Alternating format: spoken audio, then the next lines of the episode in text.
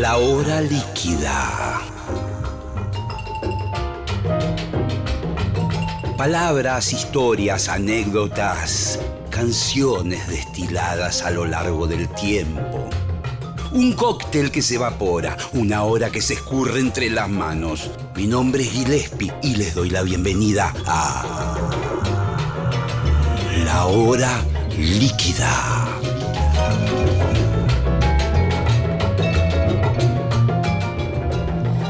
Hola, hola, hola, buenas noches. Estamos comenzando la hora líquida hoy con una invitada muy especial por varios motivos. Eh, tiene ese talento natural para la música que es la envidia prácticamente de todos los músicos. No nos gusta el talento natural. ¿No? sí, sí, sí.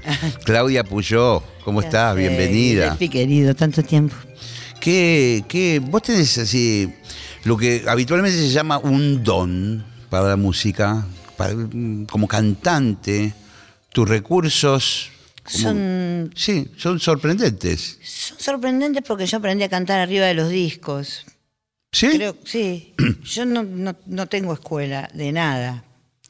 Es bastante malo, eso no lo recomiendo. Digo, qué sé yo, por un lado es bueno porque vos tenés la habilidad de poder hacerlo, pero por otro lado no estudiás. ¿no? Sí, sí, Queda claro. claro que no, Claro. te- no te pones a estudiar. Entonces, yo estudiaba. Igual para mí, lo que yo hice como cantante fue estudiar. Yo cantaba arriba de los discos que escuché de toda mi vida. De Desde- cantantes que a vos te copaban. de- Desde el oratorio de Pascua de Bach, que me lo ponía mi papá cuando yo tenía cinco años, a los ocho años ya tenía un disco de los Beatles, después Crosby, Stills and Young. Cuando yo me hice amiga de Aníbal Forcada, sí. Aníbal escucha mucha música también y él también me acercó mucho música y escuchábamos música juntos, muchas músicas con armonías Vocales. vocales y a mí mi cantante predilecta, digamos, mi maestra de canto para mí, que elegí Sí. yo como maestra, era Areta. Areta Franklin. Bueno. ¿Por qué? Porque a mí no solamente me encanta el soul, más que todo, pero es muy difícil cantar soul en castellano, suena Luis Miguel, ¿viste? Sí, sí. Entonces, no queremos soul en castellano. Entonces, era- para poder hacer soul había que tener una banda gigante, era imposible. Y cantar en inglés. Y Areta era, tenía todo, tenía como los tonos súper Sí, sí. y los súper agudos.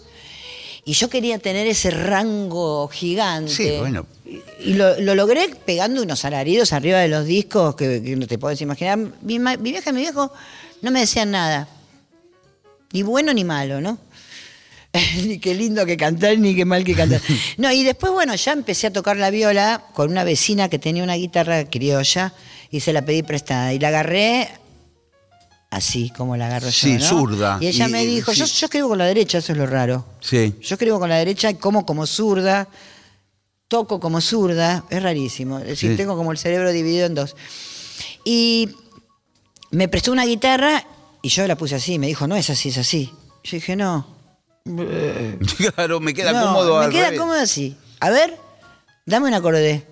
Y, y me dice, pero así no son porque tenés las cuerdas al revés. Le digo, bueno, pero no tengo la posibilidad, no tengo guitarra. Entonces empecé a hacer todos los acordes al revés y bueno, por eso toco la guitarra. Al revés. Al revés. ¿Nunca lo, cambiaste al menos No las cuerdas de que la más gorda arriba a la más finita abajo? No, porque me te iba a tener que poner a estudiar todo de nuevo. Estás loco, vos. No. Es decir, que a vos te presta una guitarra en cualquier lado y a pesar de ser zurda, vos Claro. podés tocar al toque. Me, con cue- la- me cuesta colgarla a veces cuando es eléctrica porque está el enchufe en un lugar que me queda incómodo Sí, si voy sí. arriba. Pero si no, sí, cualquier guitarra puedo tocar. ¿Tus viejos eh, se dedicaban o se dedicaban a algo relacionado al arte, a la música? No. No. En mi familia, mi abuela tocaba el piano, pero yo nunca tuve la posibilidad de escucharla. Tocar murió a los 60 años y, y no tenía el piano. El marido se lo vendió, no sé, ese tipo de cosas que hacían los hombres en esa época. Y yo le parto lo primero que encuentro en la cabeza si me vendes el piano. Y. mm, Y nunca la pude escuchar, era concertista de piano, mi abuela paterna, pero yo no la pude escuchar tocar. Pero digamos, así ¿Y, tu- como... y tus viejos no? pero- Mi viejo es abogado y Ah. escucha música, digamos, es un melómano que podría haber sido músico porque tiene una oreja descomunal. A mi vieja le gusta el tango, Así que escuchaba tango, tenía la revista TV Guía y le decía, ¿ves este tango, mamá, me lo cantás? Porque son todos afinados en mi familia. ¿Vos sabés? Claro, la única claro. desafinada soy yo. No, mentira, no, no, no. claro. mentira, mentira. Estaba viendo de dónde venía esa, esa genética. No, ellos son afinados por, porque son afinados, qué sé yo, porque mi viejo es afinadísimo. Te puede, te puede imitar todos los instrumentos que existen. ¿Y Aníbal Forcada, que fue tu primer amigo músico? No, a ver. Ah, ¿Y tu amiga, bueno, tu vecina, digamos? un poco sí, porque a ver, yo ven, sí, yo venía del colegio secundario, de, estaba medio politizada en esa época. Era el año setenta y pico. Yo me recibí en el año del golpe militar, Sí. en 1976. Me recibí de, de pe- perito mercantil a los 17 años. Qué divina.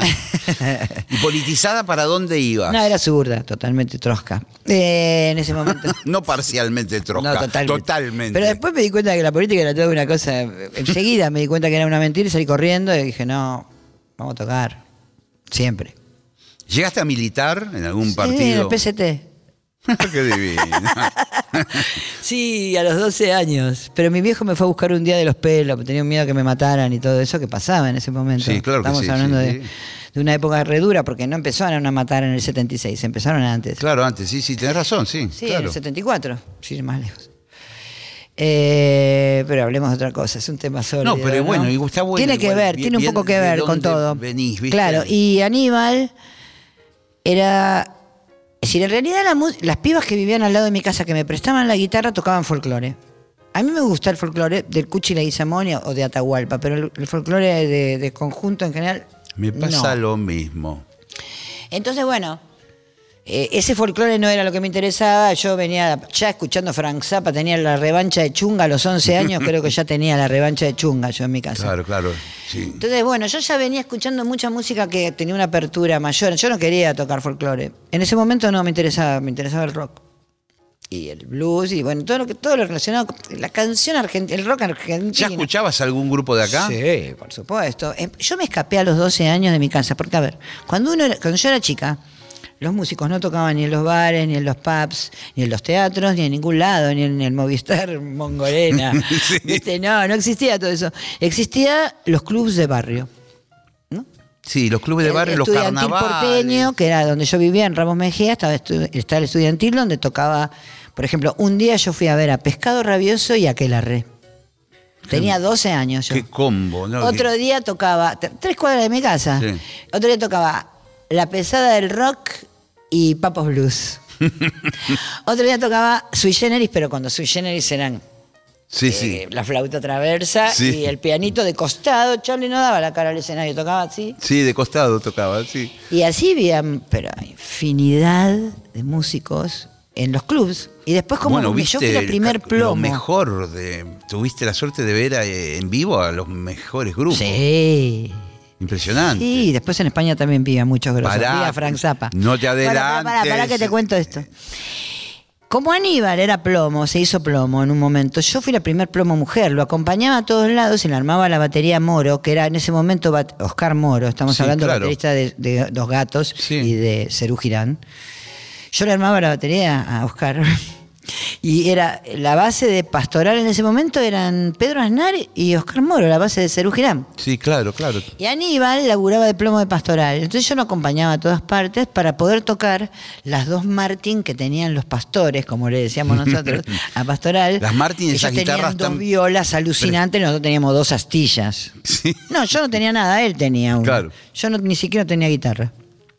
Tenía una criolla ¿Y toda qué? quemada. ¿Tocabas un ratito en la prueba de sonido? No, en el camión de Pino. Cuando íbamos en el, en el camión, atrás. Abrían los estuches. Abríamos los estuches y tocábamos nuestras canciones. Qué vivo, qué- qué- y al final terminaron prestándonos. Alguna vez nos las prestaron la guitarra para algún show. Sí. Así que yo fui la primer plomo mujer que existió en todos los sentidos, ¿no? Y escúchame, ¿vos con qué? ¿12, 13 años, 14? ¿Qué? No, tenía 18 ahí. Ya había terminado la secundaria. Me pero como imagino no la- había- la- las miraditas de los Ah, no, músicos en a, la, ese sentido era un problema. a sí. la ploma. ¿Y por qué te crees que soy Claudita. medio asesino serial así de serialita? Te, que, que te querían bajar y la me caña a querían todos. ver con Sí, pero yo como siempre fui medio, sí, todos decían que mi productor, que, era Oscar López cuando empecé a, cuando Sí. hice mi primer disco, me decía que yo era la versión femenina de Papo. claro, sos la versión femenina de Papo. Yo, yo sabía por qué era así, es decir, uno sabe quién es. Yo soy un montón de gente, igual Gillespie, como todos. sí. Pero encima soy geminiana, así que imagínate toda la gente que vive en mí. Un ¿Y cómo, montón de y cómo hacías para parar todos los lances de, de todo? Y convirtiéndome en este papo, esta versión femenina de Claro. papo, un poco. Sí, sí. Yo era bastante agreta, pero igual me tuve que comer unos cuantos mocos, ¿eh? Y porque era, había- De vieja me pidieron perdón. unos cuantos me pidieron perdón de grande, ¿vos sabés? de gente que quiso avanzarte mal. Que quiso no. Que me avanzó, alguno me avanzó, me dio contra la pared y yo, nene, salí de acá porque te voy a matar. Ese tipo, "Ay, no, te hagas, no te hagas golpear inútilmente. Bueno, yo sufrí bastante esa parte. Pero como, como te digo, ese personaje me pasó de chiquita ya eso. Entonces, no te hablo de ya grandecita. Ya de chica me comí ese garrón yo. Entonces, me sabía defender bastante bien, digamos, siendo, por eso los músicos siempre no se me acercaban. Es más, un día hablando con el Tano Marchelo, ¿eh? El Sí, sí, el Tano, el Tano sí. me dice, bueno, Claudita, yo te iba a ver a vos, a, a Bangladesh. A mí, yo nunca te vi. Me dice, no, yo era un flaquito todo hecho mierda. Me dice, vos no te podrías haber fijado nunca en mí. yo digo, ¿por qué decís eso, Marchelo? Y eh, y claro, obviamente yo no me daba cuenta de un montón de... Yo no le, no le daba bola a nadie. Era como muy para adentro también. No era así como soy ahora que te hablo, sí, era mucho más cerrada. Sí, sí. Me imagino, me puedo imaginar una ¿Sí? Claudia Puyol No hablaba yo como mucho. introvertida. Totalmente introvertida. Nada que ver. No era así. ¿Y cómo empezaste a... Recién lo mencionaste a Oscar López, un productor Oh. fundamental de la historia del rock Sí. argentino. ¿Cómo pasaste de, esa, de ese estado de, de- de la, la plomo Me llamó por teléfono, Oscar López, a mi casa. Pero pará, pero vos ya habías empezado a tocar con alguien. Yo tocaba hacía mil años. Yo tocaba con Aníbal Forcada, teníamos un dúo que se llamaba Ana Gris, que empezó a los 12 años. A los 15 tocamos por primera vez en, en un colegio que se llama San Cayetano. Mira que, qué lindo. que está la iglesia, ¿no? Todo Sí, el mundo la conoce. sí. En Liniers. En porque- Liniers, la iglesia que Claro, está- porque sí. yo vivía en Ramos Mejía y Aníbal vivía en la calle Vinón, como le decía él. Sí. No Bainon. eh, en Liniers. Y él tenía acceso y pidió el, el salón de actos para ver si podíamos tocar. Y nos, nos dieron el salón de actos del colegio. Y fue la primera vez que toqué. 15 años tenía. O sea, hace 46, ¿cuánto? Tengo 63. Sí, cumplí el otro día, les aviso. Feliz cumpleaños. Gracias. Y escúchame, y ahí que invitaron amigos, eh, pibes del Sí, colegio. toca- con Ana Gris tocábamos. Ana Gris éramos Aníbal y yo, pero siempre había otros músicos que también tocaban. Amigos del barrio. eh, y después Ana Gris tuvo un montón de, de- de formaciones, que tocaron un montón de músicos. Tocó hasta Colombres, tocó hasta Marcelo Torres una vez. Sí. Tocaba a veces Claudio Triputi, que era un músico que vive en Venezuela, es un músico que estudió en Berkeley. Después se fue a Berkeley y no lo vimos más a Clau. Lo vimos, pero no lo no tocamos más con él, digamos. Así que empecé muy, muy chica. Y a los 17 te- cantaba con Trigémino, que era una banda Sí, de. me acuerdo. Trigémino, yo cantaba cuatro canciones con Trigémino, no me tienen nunca en cuenta los guachos. Pero Trigémino no, es- no estaba. Juan Rafa. Pollo, Pollo, no. No, ah, el Eso es Pollo invisible. Raffo. Eso es invisible, Sí, Pomo el- es invisible. sí. No. Trigémino era Marco Pusinelli, baterista que después fue de Baglietto en la batería, Eduardo Rovediero en el bajo, Jorge Minizale, Sí. guitarrista de Suéter. Sí, Jorge. Y Pollo Rafo, un arreglador muy conocido argentino. Sí, tremendo eh, tecladista. Vos Juan sabés que siguen tocando. Sí, yo sé. Ah, ah, te iba a contar eso. Sí, pero a mí no me invitan, son así, son así, son machistas. no, mentira, qué sé yo. No, no, me- no los veo, es, es como, igual tengo muchos amigos de Ramos, yo, que, Guilla Rom, que lo conozco de chiquitita, Pablo Rodríguez, gran Pablito, saxofonista. saxofonista y gran músico en todos los sentidos, sí, es un sí. animal. Son todos músicos amorosos y personas encantadoras que te- me siguieron toda la vida siendo mis amigos, aunque no los vea, porque la verdad que vivimos muy lejos tal vez y no nos vemos, y la pandemia, y los padres, viste todo lo que pasó. Sí, sí. Una vez se distancia un poco, pero el amor es intacto. Yo con mis amigos, yo los amo a todos. Volvamos a Oscar López. Oscar López. Y que te llama y te dice. No, la cosa fue así. Si te llama Oscar López por, por un. No, no, no, pero fue así. Disco, Te una voy a contar cómo fue la historia. Oscar López tenía Celeste Carballo, algo que yo no sabía ni sabía ni que existía Celeste. Mm. Porque Celeste cantaba con Palito Ortega, con, con Estela Arra- Arrabal. Yo venía del rock, no, no había cantado como sesionista. Sí. ¿Se entiende? Ella era sesionista. No la conocía, eh, no sabía ni siquiera lo que hacía. Y ella estaba con Oscar López. Se fue con Greenbank. Y López quedó medio Huérfano atacado de, los nervios, sí. por eso. Y yo iba todos los domingos a zapar a Jazzy Pop. Sí. Porque cuando se fue mi amigo Claudio Triputi, Aníbal en ese momento estaba en otra, yo no tenía con quién tocar. Llegó un momento que dije, me voy los domingos a zapar. Me iba todos los domingos a zapar a Jazzy Pop. Que en ese momento estaba el ciego Larumbe. Sí, claro. Estaban unos músicos increíbles que Astarita, mucha gente no el- conoce. Sí, el el, Negro Negro, González. Astarita, el Ciego Larumbe, Rodolfo García, Sí. que mi padrino, era mi amor. Era mi padrino, es en realidad porque lo sigue siendo, aunque ya no esté entre nosotros, yo lo quiero mucho a Rodolfo. Y, y Rodolfo siempre estaba también. Y un día fue, se nota que tenía alguna conexión, o hablaba, o tenía algo con López, y le dijo, che, yo tengo la persona para vos, se nota que le dijo eso, porque si no, es decir, yo no sé lo Él que te- le dijo. Claro, Oscar López te llamó directamente Claro, con un- Oscar López me llamó directamente para decirme que quería grabar un disco conmigo. Y yo le dije, si vos no sabés ni qué hago yo. No, bueno, no bueno, no, la forma- importa, así empezó de mal. no No, es la mejor forma Ya, la, de- ya, la termi- ya empecé mal. No, pero aparte, empezó mal porque entré a su oficina, como soy yo. Sí. de pi- Vos me conocés. Sí, sí. Entré a la oficina y el tipo me mira, solo me mira. Y me dice, bueno, vamos a grabar un disco y no sé qué. Y yo lo miré y le dije, sí, vos no me escuchaste cantar. es decir, me estás diciendo que me vas a grabar un disco porque estoy buena en ese momento, ¿no? No estamos hablando de ahora. no, por favor. porque estoy buena, porque estoy, soy linda, no me escuchaste ni cantar. Bueno, igual Rodolfo García era una garantía, ¿no es cierto? Sí, claro que sí, la, la mejor garantía. Eh, Era una garantía.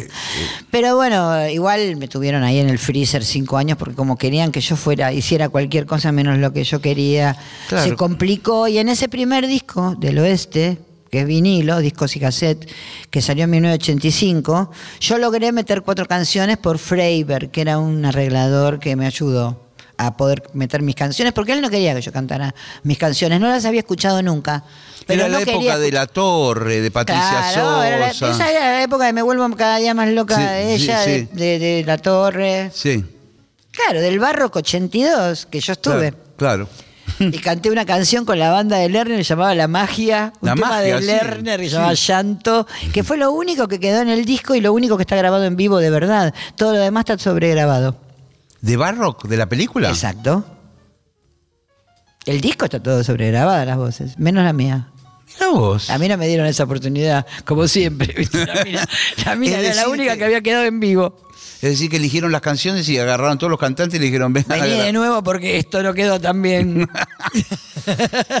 Pasa mucho eso, corazón. ¿eh? Sí, me hiciste acordar de Lerner Ahora con la... el autotune, pero antes, Claro, claro. antes lo volvían a grabar. Lerner y la magia, era el primer grupo de Claro. solista de Lerner. Era buena la banda. Estaba Kramer. Estaba Kramer, había un, eh, estaba Alfano en el bajo que tocaba muy bien, un bajista que nunca más volví a ver y que grabó en ese disco, en Del Oeste. Es el bajista de Del Oeste, de ese disco mío, el primero. Muy buen bajista. Y, y cuando ahí se te presenta el, digamos, la oportunidad de, de llevar tu proyecto solista adelante, ¿qué, Yo a mí nunca me gustó ser solista. Es decir. No sé, qué sé yo, me daba lo mismo. A mí me gustaba tocar, yo quería tocar. Es más, todavía sigo de alguna manera así, dirijo mis bandas y. Pero mis, mis músicos, los mus- mis músicos no, los músicos que tocan conmigo generalmente hacen bastante lo que quieren. Porque, digamos, para mí la música es, es un juego también, es divertirse. La exigencia está buenísima, pero depende de desde qué lugar la veas, ¿entendés? Hay una parte de la exigencia que es genial y otra que no es tan genial. Cuando ya A ver, es me interesa. dictatorial, como algunos músicos que yo he conocido, Eh, Vos no estarás hablando de Fito Páez. no, yo no estoy hablando de nadie, estoy hablando de algunos músicos que Ah, ¿cómo te conocí. asustaste? estoy hablando de nadie, corazón. ¿Cómo te asustaste? Ay, qué miedo. No. Me dio miedo, sí, por el otro día lo vi, te juro que me asusté. Eh, y no, no, nada que ver, no, no sé. Yo No, pero me gustaría desarrollar esa idea. ¿Qué está, idea? está bueno, la de la exigencia. Porque Yo les exijo a mis, a, mi- a mis músicos, pero jamás los hago sentir incómodos. A, a- a eso. ¿Entendés? Porque vos- bueno, alguna vez puede ser, pero a los sonidistas tal vez sí, los sonidistas medio me odian. pero los músicos no, yo me llevo bien con los músicos, me soy feliz cuando estoy con ellos, además, no sé cómo explicarlo, disfruto de tocar. sí, sí, sí, sí. Disfruto y bueno, cuando hay Y le das, le das un poco de libertad Sí, en sí. lo suyo de que, de Totalmente. que el músico va a saber encontrar la mejor forma de, su parte, por digamos. supuesto, en algunas canciones que vos decís, bueno, a ver, vamos a presentar este disco. Dale. Sí. Bueno, entonces vamos a tratar de respetar un poco la- la- los, los arreglos del. Porque yo me aburro mucho. Sí, ya me estoy dando cuenta, Me- sí. musicalmente me aburro mucho. Entonces, vamos a respetarlo todo. Ahora, porque vamos a presentar el disco. Ahora, después de presentar el disco, ya la canción puede haber tomado otro cariz. Sí, va a otro lado y, Y, hay otro que lado, y yo ya te cambio la melodía, y capaz que canto otra cosa, y, y lo afanqueo, lo paso para otro ritmo. No, no, no. Eh, Entonces, también la libertad del otro músico, el músico con el que tocas, también te está aportando un montón de cosas. Claro, porque por- Impresionante, porque hay está- músicos que tocan cosas que vos ni te las Sí. imaginás. Sí, exacto. Y a veces uno tampoco sabe tanto del otro Claro que instrumento, ¿verdad? Por supuesto. Y por ahí le estás haciendo tocar una cosa que es muy incómoda y que Para tipo, se resuelve de otra manera. totalmente, totalmente. A mí a veces me pasa con la trompeta, Eh, con que, que gente Más, que escribe arreglos que no tiene ni idea. Y vos le decís, pero esto, escúchame, esto, Flaco, esto es este para una registro guitarra. o está muy grave, o está muy agudo, o está en una tonalidad que es imposible, o Claro. lo que fuere. Bueno, hace un ratito tiraste por ahí España. Sí. Yo sé que vos estuviste mucho en España. No, cuatro años. Bueno, pero cuatro años. Intensos, muy intensos. Cuatro años súper intensos.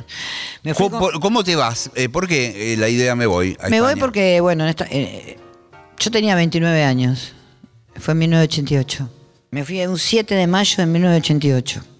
¿Producto de qué? Producto de que ya no pasaba nada con el rock, no había, igual era- yo no fui nunca una persona mediática ni, ni popular, digamos, pero más allá de eso siempre tuve mis bandas y tocaba en los lugares y qué sé yo, pero aparecieron los fabulosos Cadillac, toda esa música que era New Age, ¿así se llamaba? Sí. En los 80, bueno. New Y- Wave. New, New Wave. New Age es más de la New red- de más la posterior, es espiritual, posterior. sí. Claro. New Wave, ahí está. Y yo, viste. en serio, decía yo, bueno, eh, igual ahora me parecen Wagner, Bach. Viéndolo en retro. Stravinsky, Sí. viendo la música que hay ahora, directamente todo lo que escuchaba antes que no me parecía tan interesante, ahora me parece lo más. Lo más. Te juro. Digo, wow. No le festejen todas Qué las, las bueno que ¿eh? son estos pibes, no les festejen, No le festejen porque te, se está armando toda una, una tribuna tuya que te... no les festejen. Y sí, es difícil, es difícil. Y en, e- en ese momento ya no veías interesante lo que Claro, pasaba no acá. veía interesante, no veía que pudiera hacer mucho más. Y además tenía ganas de irme. Realmente. De conocer, y de abrirla, ah, no, y de abrir tu cabeza a otras cosas, ver otras bandas, viste, qué sé yo, salir a otro lado, hacer otra cosa. Te abre la cabeza viajar. Sí, sí, sí, sí. Te abre la cabeza. Bueno, te y vivir en otros con- lados fue muy difícil para mí. ¿eh? Yo vivía en casas compartidas, en una piecita así. ¿Llegaste a Madrid primero? Llegué a Madrid con Fargo, con Tito Fargo, que tocaba en ese momento conmigo, era el violero que tocaba y componíamos juntos en esa época. Sí. Tito se había ido de los Tito se había ido de los redondos. eh, sí, Willy también. Willy Cruz, claro, ustedes. También se había ido.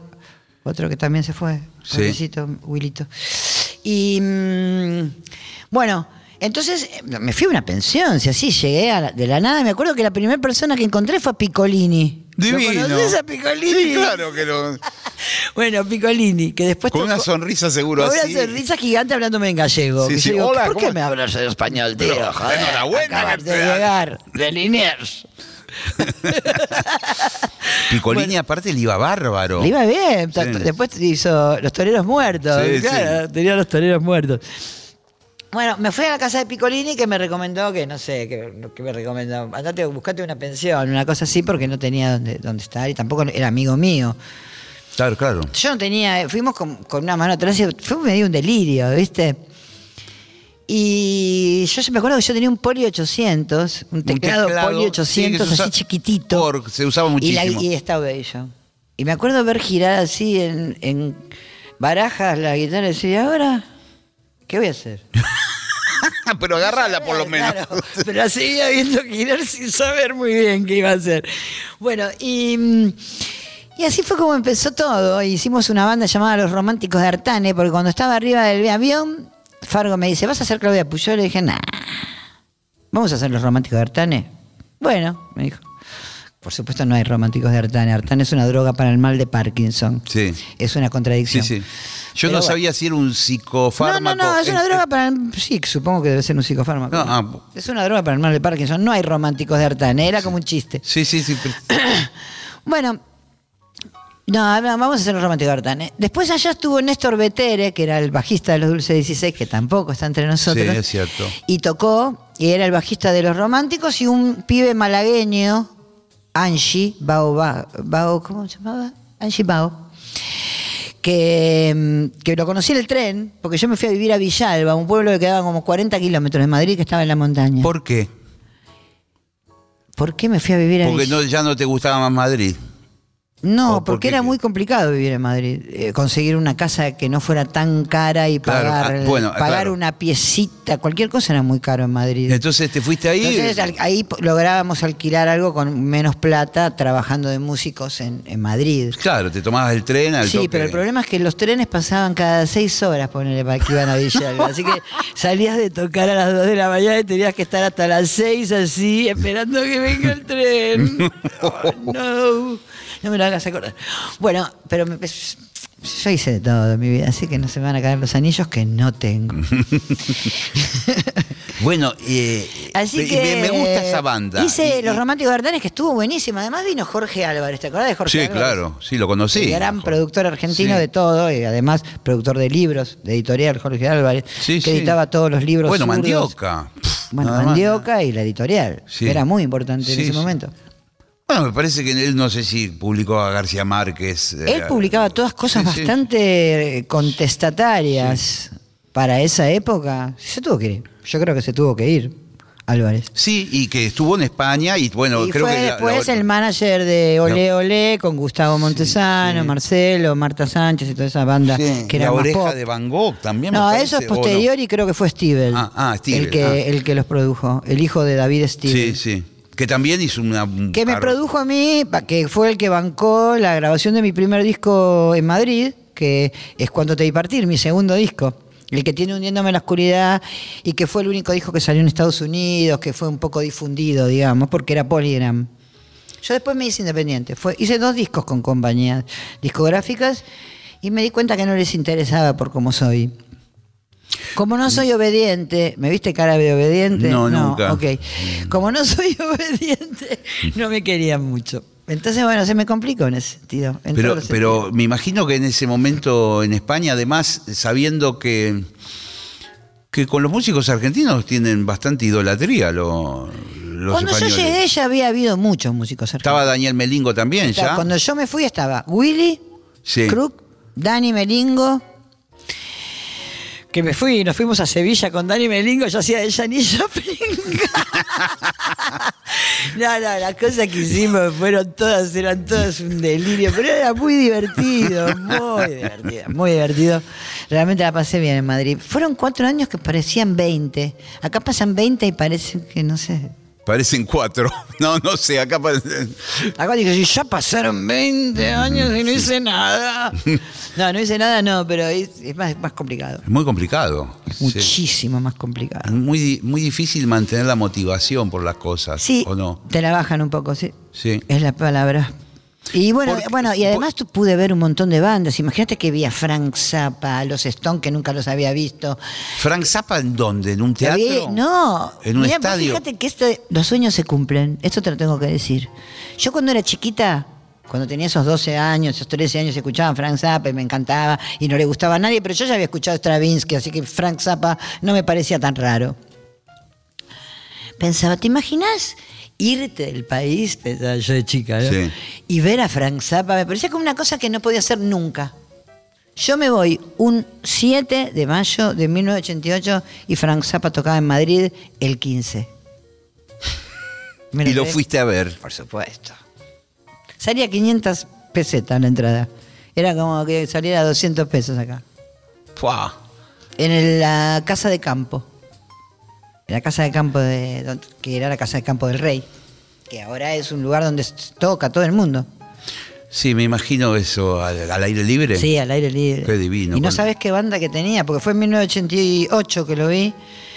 Y él murió dos años después, creo.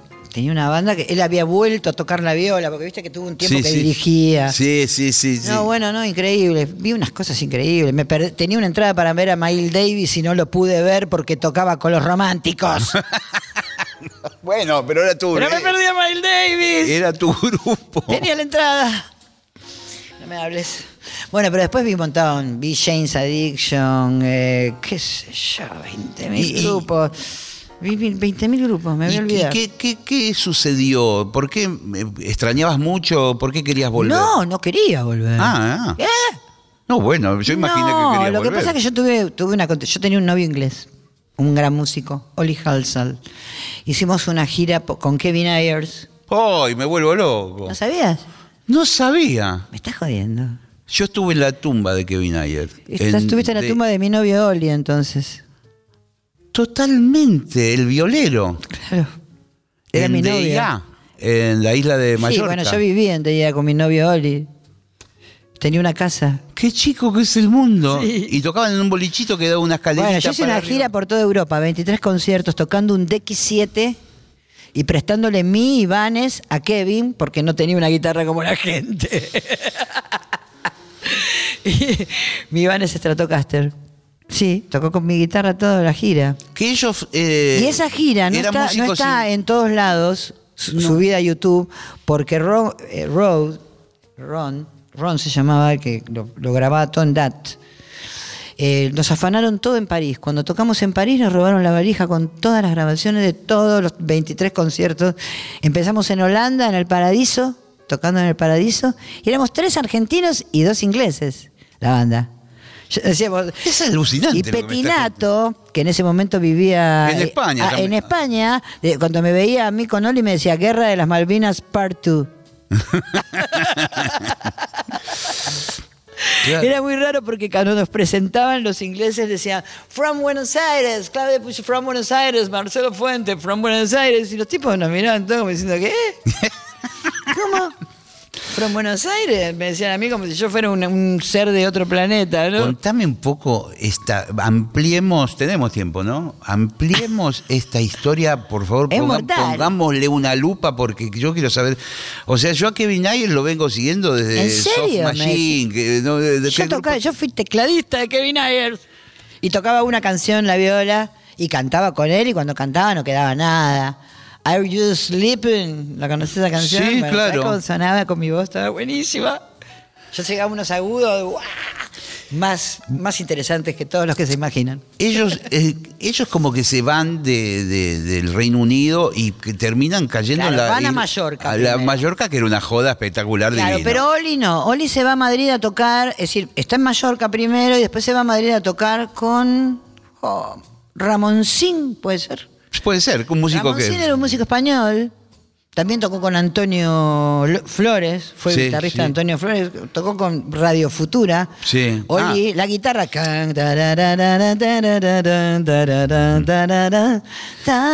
¿Viste el tema ese Sí, de Radio sí. Futura, Veneno en la piel? Es Esa la viola viola es la- Oli. Y, y vivía en Madrid, seguramente, con mucho trabajo Vivía ahí. en Madrid de- conmigo. Era mi novio. ¿Y dónde lo conociste? En la nave. Él me conoció a mí, me perseguía el inglés. Qué divina, ¿eh? Me perseguía. ¿Cómo iba rompiendo? Me dijo un día, cuando empezamos a salir, era hermoso. Me dijo un día, hace un año, baby, que yo te escucho tras la puerta. ¿Cantas muy bien? ¿Y esas tetas? Me dijo, ¿Y vos qué le dijiste? Son mías. por supuesto. Lo mismo que me decía Papo. Nada, nada. Y era hermoso, era un ser maravilloso, de Liverpool, nacido en Liverpool, Peter John Halsall, Oli Y- Halsall. ¿Y empezaron ¿qué, a vivir juntos incluso? Sí, vivimos juntos. Mucho tiempo. Bueno, hasta que él murió. ¿En serio? Se suicidó. Yo vi ahí esas dos Murió de piedritas. sobredosis. Esas piedritas ahí en DIA. Ajá. Esas lajas, que es muy raro el La cementerio. laja, ¿sabes quién la hizo? Esa laja que ves ahí que dice Oli Halsall, que está partida así, que tiene las dos perillas. Sí. Bueno, esa laja la hizo el hijo, los hijos, que eran alumnos de Oli, de Robert Graves, el que escribió Que Yo Claudio. vivió ahí. Vive. Los hijos viven ahí. Ah, los hijos, No sé si claro. están vivos, Sí. pero vivían ahí. Yo los conocí a los dos. Y ellos fueron los que le hicieron la lápida a Oli. Eran los alumnos de guitarra. Estuve en casa de Robert Graves varias veces. Estoy helado. Yo estuve en la puerta, pero estaba cerrado. No, pero... pero... yo los conozco a todos. Yo entré, yo estuve en la, estuve donde, donde- la imprenta, tienen la imprenta abajo, todo. Es un flash. Sí, en la ruta, una rutita va serpenteando ahí para claro, arriba. que vas arriba donde está el cementerio. Sí. Claro, camino al cementerio. ¿Por qué no te llamé a vos para que me des toda la información? Yo, lo hice averiguando. Y pero yo no cuento mucho, yo no soy la típica persona que cuenta todas las cosas. que ¿Y llegaste a vivir en, en- en ese pueblito en DIA? ¿Llegaste a parar Iba, ahí? me iba con Oli, pasábamos tiempo, no vivíamos ahí, porque Un lugar era, increíble. era complicado, ojalá pudiéramos vivir ahí. Él sí vivió bastante tiempo ahí, pero él alquilaba la casita que tenía. Kevin tenía una super casa, una casa gigante ahí en el fondo, enorme. Y, y- y, digamos, ahí zapaban, había situaciones. Había lugares donde podíamos tocar y grabar, sí, un montón de músicos. Y después lo que vi que había un bolichito que tenía una escalerita para arriba que, que actuaban Bueno, pero no a sé veces en qué año ahí. fuiste. Yo la última pe- vez que fui a llevarle flores a Oli fue en el 2001. Mucho. Y es que no pude volver a España más. No tuve los recursos y además, bueno, ahora está todo complicado. Mirá qué historia que tenés, es Ah, increíble. tengo muchas historias más, pero esta es una. Todos me dicen, escribí tu vida. Le digo, va a ser una saga, tipo Harry Potter, El Señor de los Anillos. Dije, no voy a escribir mi vida, muchacho, no tengo tiempo. no tengo tiempo. Ay, qué bueno que te guste Kevin Ayers. Bueno, te, te- te tiene que gustar más Oli, ¿eh? porque es un musicazo. Fue el guitarrista de él durante 17 años. Sí, sí, sí. Eh, yo lo empecé a seguir. Es era difícil también conseguir el material de él porque, él era- sacaba algún disco, muy, eh, digamos, no. Oli tiene, porque Oli tenía una banda alucinante en Inglaterra, se llama Tempest, se llamaba Tempest, que era como Cream, un trío, muy parecido a Cream. Uy, te tengo, Tengo hacer- que escuchar Te eso. tengo que hacer escuchar Tengo a que escuchar eso, te lo tengo que mandar de alguna manera. Es impresionante, eso es impresionante. Y él había sacado un disco en el momento que hicimos esa gira. Empezamos en Holanda la gira y terminó en, en Londres. Yo conocí Londres tocando Gillespie en el Theater Show, no lo podía creer, ¿entendés? Para mí era como el sueño de, de- Es el sueño del el sueño pibe. del pibe, porque yo no había, no había ido nunca a Londres en mi vida. Y el 27 y el 28 de abril de 1992 toqué en Londres con Kevin Ayers. En el Theater Nada más ni nada menos que. Nada más ni nada menos. Kevin y Oli, Marcelo y Quique. Y yo. ¿Y qué, y qué empieza a pasar en, en- en España que vos me decías que no querías regresar, pero volviste? No, bueno, no quería regresar, pero pasé- se dieron varias cosas. Una, la muerte de Oli. Claro, bueno, eso sí. Que eso me partió al diome de una manera grosa, porque aparte fue todo muy fuerte. Fue una de encontrármelo, toda la pesadilla, que no vamos a hablar de eso. Y, y yo quedé trastabillando en el azar, sola, más sola que como te decía, Margaret Thatcher en la fiesta del cabrito, ¿no? y, y bueno, yo había grabado ya El amor después del amor. Lo había grabado que se lo pude mostrar a Oli. Le digo, ¿En pude serio? decir llave, pude decir llave. Porque en España era todo llave, suyo. Sí. Y yo, viste, que tenía una bola llena de, de hablar. Yo siempre hablé argento y soy muy porteña hablando, ¿viste? No soy muy shh, porque tuve que vivir en España. Pero Imagínate que cuando pude decir llave, así, como, te- como lo dije siempre, fui feliz por un rato. Y entonces Y eso fue re lo- loco. Pará, te cuento. Te, te cuento así Sí. brevemente. Yo estaba un poco hinchada ese día de Oli Halsal y me fui a ver a los Rodríguez que tocaban en el planetario. ¿No? Tocan los Rodríguez, yo era muy amiga de Julito Infante, uno de los Sí, violeros de los. Rodríguez. Entonces, Julito sale, cuando termina de tocar, entra, ah, sube Fito a cantar. Y, Uy, está Fito, dije yo. Yo lo conocía a Fito por Fabi, porque era el novio de Fabi. Claro. Entonces, eh, sale Julito, sale con la gente, se va a buscar una cerveza seguramente. Sí, yo sí. me imagino a Julito yendo a buscar una birra y yo lo interfiero en el medio. Le digo, che, está Fito. Y el pelado, el pelado es el manager que yo no conocía de hacía más años que todavía. No, y los quisiera saludar. Y así fue como lo saludé y Fito en ese momento me, me ve. Me dice, Claudia, estoy buscando una negra o vos para que cante una canción mía. Venís mañana a las 2 de la mañana o hoy, no sé, era un delirio. Era al otro día a las 2 de la mañana. Todo esto en Madrid. Sí, yo dije, ¿eh? Bueno, dale, le dije yo. Sí, decime dónde es que voy. Bueno, eran las, Sí. a las 2 de la mañana, era todo un A delirio. las bueno. 2 de la mañana, que en un estudio. en un estudio.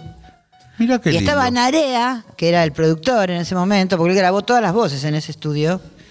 Creo que las cosas las grabó en Rosario, no sé ese disco que pasó Sí. bien, pero no sé si las bases las grabó en Rosario, pero las voces las grabó ahí. Las de él también.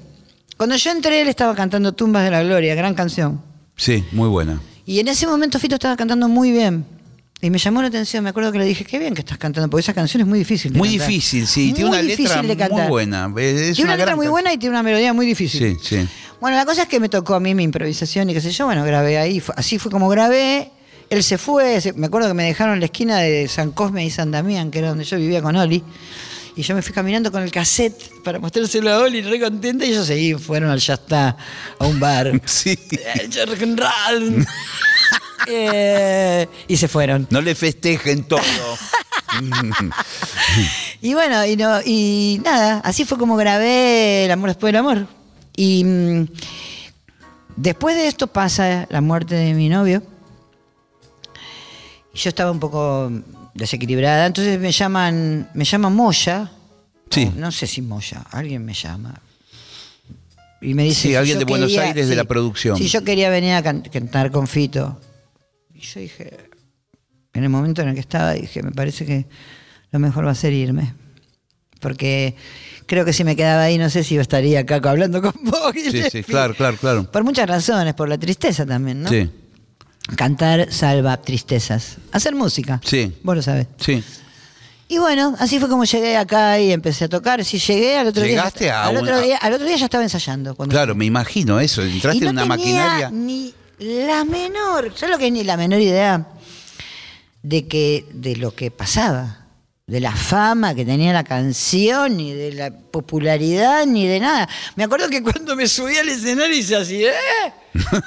Porque no me podía creer. Y era un. ¿Y qué era? Vélez, ¿qué era? No, la primera vez que tocamos, tocamos. ¿Dónde tocamos? En un. Era como un. Como si una cancha de básquet en Merlo Moreno, por ahí, en un Sí. club. Sí. No, no empezamos así en un grosso. Y después fuimos a Mendoza a tocar. No, toca, no empezamos tocando en lugares grandes, empezamos fogueando. La banda se nota que estaban probando ahí como. ¿Cómo sonaba? y estuvo buenísimo, fue muy, muy, demasiado. Dos años y medio es demasiado. Es un momento que decís, quiero a mi casa. Sí, bueno, eso justo vos te subiste a un disco de Fito que fue la, gran maquinaria. Sí, un momento que te querés ir a tu casa de verdad, ¿eh? No porque no te guste lo que estás haciendo, porque es mucho. Es- Y yo era re joven, igual me la recontrabancaba en esa época, ahora no lo podría hacer. Pero sí, fue intensa. Intensa en todos los sentidos. También conocí un montón de lugares hermosos que no los hubiese conocido nunca si Sí. no hubiese tocado. Eh, sitios de la Tenía Argentina. sus partes buenas y o- sus partes malas, como todo, como todo. Igual yo no entendía nada, porque yo nunca pensé que era, que era, que era tan popular, digamos. No tenía la menor idea, no me lo imaginaba ni, ni ahí. Y, y, y después, bueno, esa historia termina, digamos, en algún momento. Sí, después grabé Circo Beat con Fabi, que nos fuimos a la Sí. isla de Capri. A la isla, nada Mirá más. qué reina. bueno, Roberto, nos fuimos a Capri. Mirá qué Vamos a Capri reina. a grabar, Nosotros queremos ¿viste? grabar las voces en ¿Viste? Capri. Yo, la- yo las voces, ¿sabes dónde grabo las voces de mi disco ahora? En mi cocina, toda quemada. Y cuando pasa el tren, gafas me dice, para, para, para, que está pasando el tren. sí, pasé de Capri a, a tener un chef personal, no, personal no, para todos, a tocar en la cocina. ¿Qué va a hacer? La vida es así, está llena de y, y altibajos. Circovit, digamos, eh, fue también otro, otro laburo. Circo que Beat hiciste. grabamos todas las voces con Fabi, en Capri. Las voces se grabaron en Capri. Él no, él las tenía Él grabadas. también. Ah, él también. Sí, Y pudieron y trabajar. estaba a- Phil Manzanera, que era el productor, Phil, inglés, que era amigo de Oli, además estábamos todo el tiempo hablando de Oli con, con él, sí. Habla castellano. Eh, Phil Manzanera creo que era el, el productor en ese momento, sí. Y mm, era un hotel que tenía estudio de grabación, era una locura el lugar. Nosotros nos escapábamos con Fabi, nos íbamos, Sí, alquilábamos un gomoni y nos íbamos a dar vuelta por la isla, nos tirábamos al Aparte, mar. la- esa- Llegábamos esa- a las 4 de la tarde con una ganas sin irnos a dormir. Teníamos que cantar. Pero no, cantamos, nos cagaron a pedos. Me acuerdo que ese, ese Fito nos cagó a pedos. Hay unas, unas películas ahí filmadas. Creo que Aristarain estaba con nosotros filmando todo. No, Sí, Que mira qué lindo. No salió en ningún lado. ¿Vos lo viste? Yo no. Y las cagaba pedos porque, porque tenían que armar las armonías a tres igual voces. nosotras éramos bastante cachivaches. Yo te digo que nos íbamos a la mañana y volvíamos a las 4 de la tarde. Eh, vos cantar, vos cantar. No, estaba todo bien igual, sonaba todo bien. Sonaba perfecto, ¿escuchaste las voces? Las tienen que disparar ahora. No había autotune en ese momento. Claro, claro, Vamos, claro. muchachos, vamos, hijo. Claro, claro, Como claro. diría Fita, vamos, hijo. Sí, sí. No. Eh, no sé qué tiempo, si hace dos horas que estamos hablando. Hace dos tres. horas que estamos hablando, sí, pero paremos ¿Vos de hablar hora? de. ¿Nos quedan 15 minutos? Porque está Bueno, la- pero hablemos de mí. Eso es lo que quiero hablar. Hablemos de mí, es terrible, pero hablemos de mí. La mina de este era terrible. No, bueno, ahora hice un disco doble. ¿En Que serio? No, sé qué voy a hacer, porque no tengo un sope para editarlo en formato físico y aparte Bueno, nadie lo- escucha formato físico ya. No, es verdad, es cierto. Pero yo hice un disco doble que se llama Cazadora de Cielos. Eso te quería contar. Contame un poco del disco. ¿Los temas de dónde vi- provienen? ¿De tu propia...? Mis- los eh, temas son míos y amigos míos con los que compongo, que no los conoce nadie en general. Me gustaría que los menciones. Que Sí, así- Gafas Maril, con Leo Codina, que es un amigo mío que escribe, eh, con Pilo, que es un amigo mío que falleció, que era el armoniquista, con el polaco, que era un bajista que también falleció, que, qué sé yo, con al- algunas canciones mías solas y algunas que hice con otros músicos. Durante estos últimos años... Claro, eh, eh, desde el 2014 yo hice mi último disco. Mis discos fueron así. Del oeste y cuando te vi partir, del oeste salieron en el 85 y cuando te vi partir en el 94. En el 96 en Estados Unidos. Que fueron los únicos discos que salieron por compañías discográficas que tenía pelo Aprile. Sí, claro.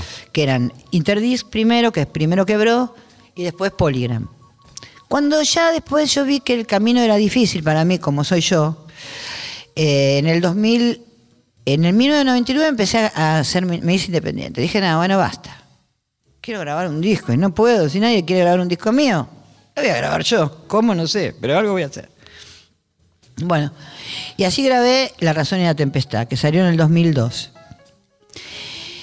Que toca el Chango Farías Gómez. Uy, qué lindo. Y ese disco la rompe, me encanta. El la razón y la Chango. tempestad. Después grabé en el 2008 El Ángel, en el 2014 La Primavera por un día. Son todos independientes. ¿Los ibas eh, con sellos pequeños? No, ningún sello. Yo inventé un sello de fantasía que se llama Cadorna Records. ¿En Que serio? te lo haga Cadorna el Pero disco. escúchame, pero el nombre... ¿No te gustó? ¿No te gustó? No, está bueno, está bueno porque... Cadorna Records se llama mi compañía. No existe, no es una compañía, es una compañía de fantasía. Obviamente soy yo Cadorna Records. Y vos te mandabas a fabricar los discos, todo hago tenías que yo. pagar los... Todo, lo sigo haciendo. Hago todo yo. Algunos amigos me ayudan. Por ejemplo, con la gráfica, las fotos son mías de este disco. Después yo saco fotos de cielos. Bueno, yo saco fotos, de hecho, soy chica. Revelo y soy fo- medio fotógrafa. No, no quiero decir eso porque es medio. ¿no? Sí. Soy, soy un poco. Hago un poco de todo. No sé si algo lo hago demasiado bien, pero. No, está, hago- está- hago un poco claro, de todo. claro. Y, Y nada, eh, saqué un montón de cielos y este Cazadora de Cielos tiene, es un disco con todas canciones mías y de amigos míos que componiendo juntos y otro de todas versiones. Grabé Fina Ropa Blanca de Spinetta. Mira. Grabé Ojos de Videotape de Charlie, por probar el vino y el agua salada de Charlie, Colores de Ulises Butrón, un par de temas en inglés, Friends, una canción de Elton John. Qué bueno. qué- Una canción que me trae. Cosas que me traen. Porque, ¿qué pasa? Gillespie, lo que tiene de bueno no tener guita y ser libre y que nadie te diga lo que tenés que hacer, básicamente, es que vos te pinta un día una canción y dices, uy, loco, ¿te acordás de este tema? Por ejemplo, Friends, ese tema de Elton John es un recuerdo mío de la infancia, de una película que yo vi. Y, Y, sonaba y me acuerdo que yo compré el simple, porque en, en el cine te vendían el simple de la canción que era de Elton Jones, de 1971, y a mí me mató esa canción. Y dije, yo tengo que grabar alguna de esas can- esa canción. Y la grabé. ¿La esas hiciste, cosas. ¿La hiciste en inglés? o- Sí, la hice en inglés con mi inglés Roberto Kennedy, ¿no? Sí, Pero bueno, está bien, pero. Sungarangen, no, no, Friends, Strengen. Como la mayoría de los que cantan acá, ¿no? Básicamente. Bueno, y- y- sí, Juan Vale. Y escucha, salvo eh, los que hablan inglés bien. vamos, ¿eso va a salir? ¿Salió? No, no, eso no, no salió. Hay un, hay- ya subí ojos de videotape y Friends lo subí a YouTube. Tengo una página, Claudia Puyo Oficial. Pero recién la hice ahora. Yo soy muy, muy. Tengo que hacer muchas cosas, Gillespie. Como te dije, No, sí, sí, mis sí, tareas son muchas. Yo limpio la casa, hago las compras. No, no, es cierto. Y estás, y estás es, manejándote sola. ¿Entendés eso también es esto? muy- bueno, tengo amigos que me ayudan Bueno. un montón. Ga- Gafas, si no fuera por gafas, por Ricardo Maril, yo no podría haber grabado nunca nada. Porque eres mi técnico de grabación y labura, se queda horas laburando. Porque imagínate que grabar en una cocina así chiquita en Flores no es tan fácil. Lleva todos los aparatitos. Del me graba ahí. todo, me arregla las cositas, grabamos con un 58, ni siquiera tenemos un micrófono grosso. Pero bueno, yo, yo no, no, no lo sufro, no lo padezco tanto. Por momentos sí, un poquito, pero no es algo que me hace sufrir mucho, ¿no? Haber, haber sido por, por un momento tan fiel a mis instintos y no tener un mango, ponele. Por eso. Y a ser, como te digo, no Te tengo- sentís liviana. no ser obediente y esas cosas. y todo eso. Sí. No sé si me siento liviana. Digamos, eh, pero eh, eso no me molesta de mí. Casi te diría. Estás amigada con esa parte, Esa parte tuya. me cae simpática. A la mayoría no, ¿eh? Preguntar a los productores si le cae simpática. Claro, claro, claro. No. Eh, acá no me hacen gesto, acá me- to- todos mandan acá. ¿Qué quieren Eh, hacer? soy- pero por lo eh, menos se rieron Soy el, conductor domado, ¿yo? Sí. Dicen que la guitarra, que... ¿Qué podemos tocar? ¿Qué Me gustaría yo? hacer dos canciones. ¿Dos? Una- sí. Bueno. Bueno, está bien. Una que vos quieras hacer. Mm, Y la segunda, sí. Que vos quieras hacer. es muy tonto el tipo. ¿Por qué dos Bueno. temas? Toquemos uno. Bueno, dale, toquemos una. Yo traje la Toquemos trompeta. uno de pescado, ya que hablamos de pescado. dale, bueno, dale. Siempre toco lo mismo. No, pero ¿qué vamos a zapar? Si no, ¿qué vamos a zapar? Zapar, Ay, qué incómoda que estoy. Espera, espera. Estoy, Pará, para ahora yo te voy a ayudar con todo. ¿Qué necesitas primero? Yo soy... Bueno, pará. Me voy, a Es- sac- me voy a sacar el saco. Me saco el saco. Bueno, pongo- sacate el saco. Me pongo el pongo. Espera. Acá, eh, mientras tanto le digo que a los oyentes que por favor se metan en el YouTube de Claudia Puyo, donde Sí. subió las dos canciones nuevas. Pero esas dos todavía no subí ninguna mía, ¿eh? Bueno, bueno, pero no son las dos eh, adelanto del disco doble. Sí. Son adelantos. Muy bien. ¿Fechas? ¿Vas a tocar? Ahora tengo unas cosas, pero una es un cumpleaños de un amigo y otro es una cosa rara, es como un- una cosa medio privada en un estudio de grabación, pero no, no tengo muchas fechas. Estuve tocando en homenajes, en homenaje a, a Fontó, a Negrito, Oh, que es divino. un genio. ¿Estuviste ahí en el CCK? Sí, toqué un tema que es para morirse de risa, se llama Vivo moviendo el vientre, nada, no. No, no, no, yo me la busqué la canción igual, no. Es un- Est- Estuvo bueno eso. Estuvo ¿eh? Yo lo vi algunos fragmentos. Estuvo bueno porque creo que todos nos unimos por lo que queríamos todos. El Sí. negro. ¿Quién no quería ser negro, no? Torrante. Sí, sí, qué divino. Y aparte un tipo recontra genio, porque dibujaba grosísimo, era buen actor, tocaba bien, cantaba bien, componía Sí, bien. sí, sí, era un grosso negro, ¿no? Eh, bueno, que Dios nos ayude. Que Dios nos ayude. ah, sos creyente. Bueno.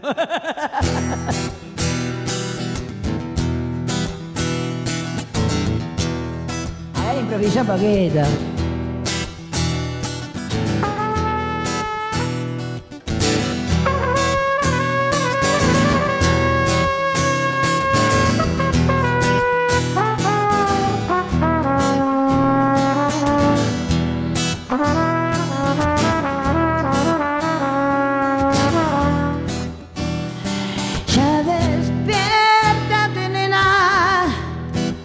Sube el rayo al fin. Ya despiértate, nena.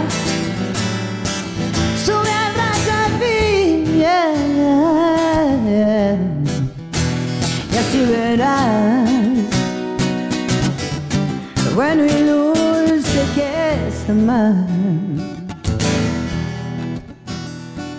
Ya despiértate, rayo. Agua. Sube a la nena. Ya despiértate, rayo. Sube a la nena, nene.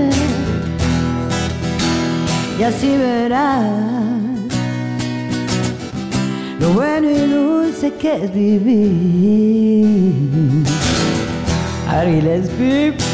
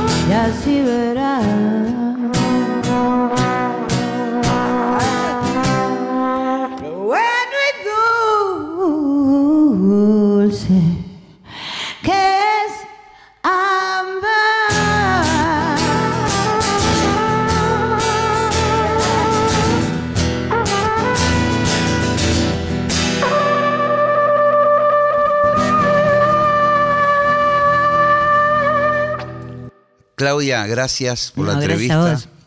La verdad que se me hizo tan sencillo entrevistarte. es tan fácil, eh, Sí. porque una historia va... de- mm, es Atada más, te voy a decir algo muy original. Tendrías que hacer un libro con... No. Bueno, no, igual para mí siempre Gillespie para, estuvo bueno juntarme con vos a hablar. Es fácil hablar con vos también. No te creas. ¿No? Sí. para mí sí. Amigos, eh, nos- se nos fue el tiempo. Es así, lamentablemente. Eh, nos encontramos el martes que viene a las 20 horas aquí en la hora líquida. Gracias, Claudia. Gracias, Gillespie. Gracias a todos. Gracias a todos. Chao, chao.